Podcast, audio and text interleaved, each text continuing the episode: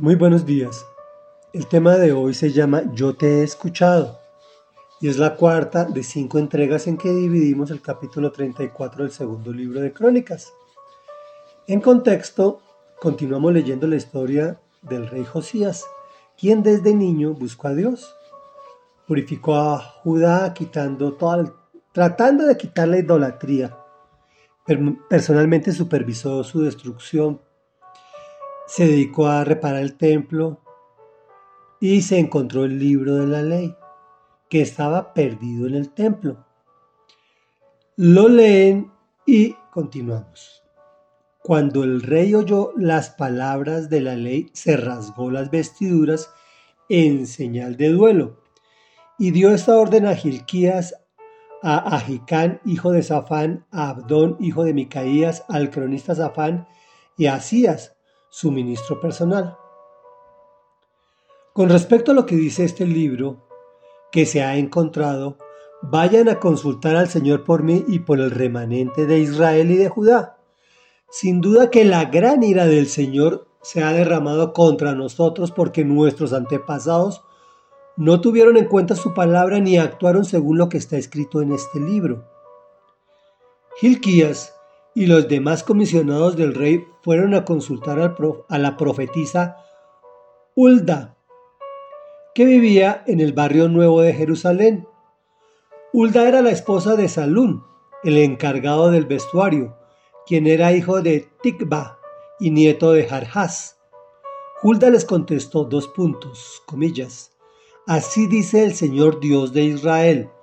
Dígale al que los ha enviado que yo, el Señor les advierto, voy a enviar una desgracia sobre este lugar y sus habitantes y haré que se cumplan todas las maldiciones que están escritas en el libro que se ha leído ante el rey de Judá.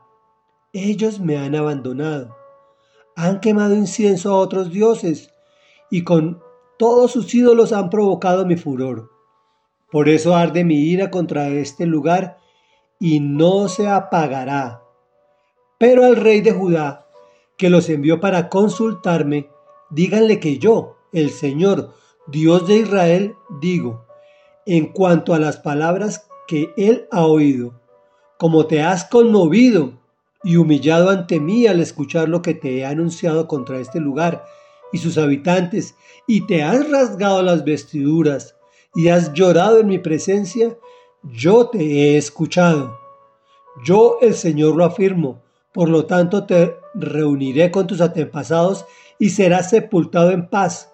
Tus ojos no verán la desgracia que voy a enviar sobre este lugar y, sobre sus habitantes. Así que ellos regresaron para informar al, ley, al rey. Perdón. Comentario. Imagínate este rey lleva todo su mandato, es decir, toda su vida buscando de Dios y se encuentra que no era exactamente como él pensaba, sino como el Señor había dispuesto. No hay otro remedio, consultemos al Señor por mí, por Israel y Judá, dice esta persona espiritual. La cosa se puso fea. La gran ira del Señor se ha derramado con nosotros, pues llevamos mucho tiempo ofendiendo al Señor. Tal es el caso que hasta se había perdido el libro de la ley. Llega una terrible respuesta. Viene una desgracia sobre el pueblo. Se cumplirán las maldiciones del libro. Las encontramos en Deuteronomio capítulo 28 del versículo 15 al 68. Pero, gracias a Dios hay un pero. Al que los envió para consultarme, díganle que yo el Señor, puesto que te has conmovido y humillado ante mí, y te has rasgado las vestiduras, y has llorado en mi presencia, yo te he escuchado. Tus ojos no verán la desgracia que voy a enviar sobre este lugar, y serás sepultado en paz. Reflexión. ¿Crees que con todo lo que está sucediendo actualmente, asesinatos, violaciones, crímenes, agenda LGTB, etcétera, etcétera, el Señor no va a enviar castigo. Pero, gracias a Dios hay un pero. al que se arrepienta y reciba al Señor Jesús en su corazón, se conmueva y humille y llore ante la presencia del Padre en el nombre de Jesús y con el poder del Espíritu Santo. Porque siempre para hablar de Jesús está incluido el poder del Espíritu Santo. La respuesta es maravillosa. Es que Él te escucha y serás sepultado en paz y no verás desgracia, ni sobre ti ni sobre tu familia. Oremos.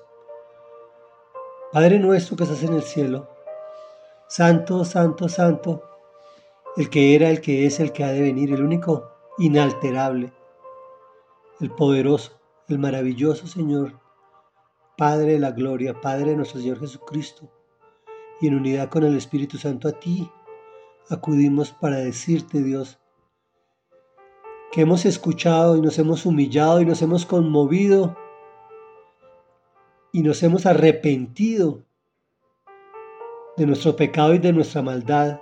Y te recibimos, Señor Jesús, en nuestro corazón, reconociéndote como Dios y Señor. Lloramos ante tu presencia por todo lo que ha sucedido.